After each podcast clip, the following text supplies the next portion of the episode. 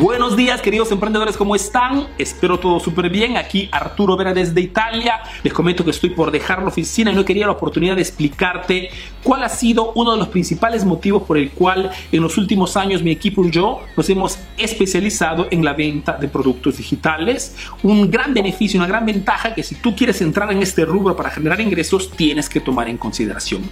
El motivo es este, que el costo de fracaso, el costo de quiebra, mucho también lo llaman el costo de bancarrota de un negocio digital, de un negocio online, es bajísimo. ¿ok? Casi cero respecto al costo de quiebra de un negocio tradicional. Ahora me explico mejor.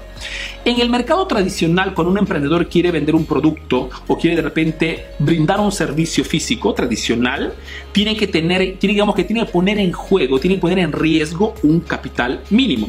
No, si quiero vender un producto, tendré que comprar un stock de productos, tendré que hacer un almacén, tendré que alquilar una tienda, del personal muchas veces, o tendré que comprar maquinarias. Soy de repente un especialista, un profesional y tengo que dar un servicio, también tengo que de repente alquilar una pequeña, una pequeña clínica, ¿no? Un, lugar físico que, donde pueda desarrollar mi trabajo.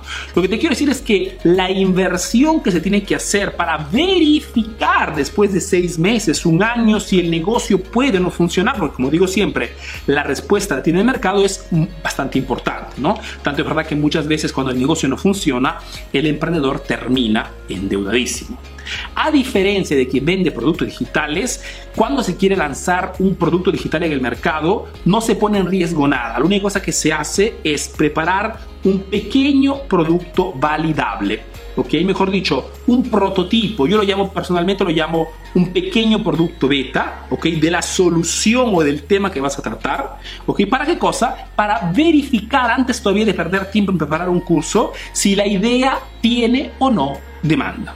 Y esto lo puedes hacer a través de las redes sociales, lo puedes hacer a través de Google, ¿ok? Mejor dicho, lanzas la idea ¿ok? Y según la respuesta del público, puedes o no iniciar a invertir tu tiempo en crear comunidad y sobre todo preparar un curso para vender. Si la idea por mil motivos no funciona, simplemente la abandonas y te enfocas en otro nicho. Producto mínimo validable. Es el secreto de quien vende productos digitales y que nos permite de poder vender productos teniendo una certeza o un porcentaje de seguridad de venta muy, muy alta. Yo espero que este tip te sea de ayuda, sobre todo te permita de entender puede ser simple, no digo fácil, porque el fácil no existe, pero cuánto puede ser simple lanzar productos en el mercado teniendo un nivel de certeza bastante, bastante alta.